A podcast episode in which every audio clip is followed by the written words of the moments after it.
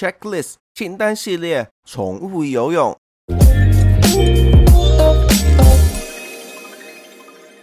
大家好，欢迎回到家有健犬，我是霍三撇。今天呢，这个全新的 Checklist 系列呢，主要是借由清单的方式来提供内容，让饲主们可以快速的去检视一些事情。但是呢，内容会因为相对的比较简化，所以只能够提到一些重点，内容没有办法包山包海，多少还是会遗漏一些细节的部分。如果你有发现遗漏了什么，或者是想要补充什么，都欢迎随时让我知道哟。那我们就进入今天的主题吧。宠物游泳、水中活动呢，一直以来都是对人来说是一件非常好的运动以及活动，因为可以借由水。提供的浮力、阻力、压力等等的物理因子，来刺激肌肉的成长，减轻关节的压力，减少水肿的出现。那当然了，除了对人有这样的效果之外，对于狗狗来说，也是可以提供一个非常好的效果。一样可以借由上述所提到的三种水的特性，来让狗狗有更强壮的身体。首先，我们要先来介绍宠物在水中活动，它会有哪些的好处。第一点，它可以训练肌肉。水中活动呢，是一个非常适合大部分狗狗的运动之一。不管是游泳、水中跑步机，或者是水中走路，各种不同形式的水中运动，都可以提供狗狗全身性的肌肉使用。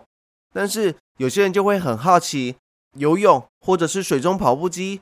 或者是水中走路，它们之间有什么样的差异呢？游泳和水中跑步机。或者是水中走路，它会有一个非常不同的一点，也就是后脚的使用。如果你下次有机会的话，可以看一下狗狗游泳的画面，或者是呢，网络上现在有一些水中摄影机拍的影片，也可以看到狗狗在水底下的英姿。你就会发现，在游泳的时候，狗狗的后脚相对来讲是使用比较少的。那至于水中跑步机呢，它跟水中走路一样。是在水中活动中，四肢的使用相对比较平均一点的，不会像游泳一样前肢的使用比较多。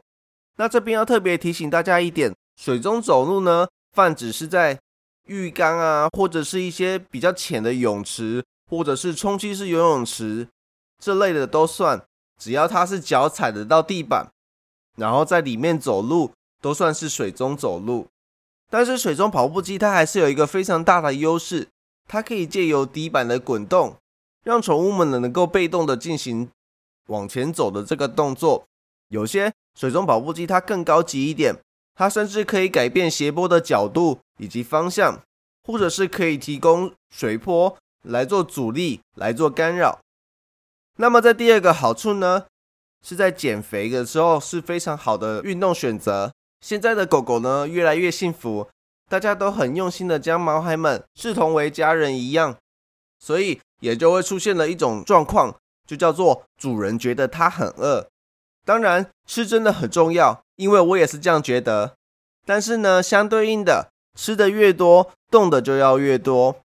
但是呢，最怕的情况就是当主人们意识到狗狗的体型已经开始有出现小猪化的时候，就立马的下定决心要去做运动。但是这个阶段的毛孩可能连轻松的走路或者是慢跑都有可能会伤害到毛孩的关节，所以这个时候就是特别适合水中的活动，让水提供的浮力给狗狗们来降低它们的关节压力，就可以借由这样子的帮助来帮助毛孩们慢慢的建立肌肉，并且不会让他们觉得过度的劳累或者是困难，因为有些狗狗呢，它可能会因为运动的难度太高，导致它们下次不会再想要进行同样的运动以及活动。那再来第三个好处，也就是降低疼痛，就是当我们使用的水是温暖的话，其实是可以提供毛孩们有暂时降低疼痛的效果。我这边特别要强调的是暂时，是因为它们就有点像是热敷的效果一样，可以借由热的效果，让组织的血液循环可以提升。来降低肌肉或者是关节所造成的疼痛，并且它还可以帮助肌肉加速的暖身，避免产生后续的运动伤害。所以啊，如果你的家中的毛孩是有关节炎的问题的话，不用怀疑，温水的水中活动绝对是一个非常重要的选项。不管是水中走路，或者是水中跑步机、游泳，都一样。那但是啊，我们在让宠物进行水中活动的时候，还是会有一些注意事项，我们要去注意。当你在进行这些水中活动之前，你要先考虑家中的毛孩有没有这类的问题。第一点的注意事项，也就是不是所有的狗狗都适合水中活动。主要呢，是因为其实有很多的狗狗还是会有排斥水的这件事情，所以当家中的毛孩是属于这类的话，可能会需要更有耐心的去慢慢培养毛孩对于水的信任。有些比较严重的狗狗，甚至要先从听放水声开始，慢慢去做培养。当然，如果你不知道怎么做的话，也可以去寻求宠物行为医师或者是宠物行为训练师的帮助。避免让狗狗因为过度的刺激而变得更加抗拒水中活动这件事情。那第二个注意事项是你需要去了解狗狗自身的疾病，像是有些狗狗它会有皮肤方面的问题，可能都会需要先跟兽医师去讨论是否是进行这类的活动。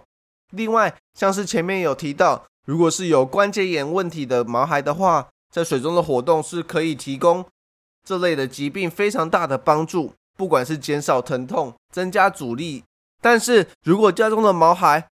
对于水还是会有一点恐惧的话，然后他又刚好有膝关节异位的情况，这个时候呢，要让他们游泳的话，就需要特别注意了。虽然通常在游泳的情况下，毛孩的后脚的摆动相对来说是比较少动作的，但是在某些情况下，狗狗的后脚可能会因为紧张。之类的会出现大幅度的摆动，确实是有可能会造成后脚的膝盖骨异位的情况，高频率的发生磨损。所以这类型的主人的话，通常还是建议要先让狗狗避免过度的紧张，循序渐进的进行，并且尽量的去控制游泳玩水的激动程度。那再来第三个注意事项呢，也是前面有提到的，也就是水温。适当的水温呢，可以提供毛孩们减少关节的疼痛，以及促进肌肉的血液循环。通常来说，希望水温是介于二十六度到三十六度这个区间。所以，如果你是使用家里的浴缸的话，可能会需要稍微注意一下，并且测量一下水温。毕竟，很多人的洗澡水都会习惯洗四十度的水温，所以需要稍微去注意一下。但是，如果你是游泳池或者是水中跑步机的这个部分，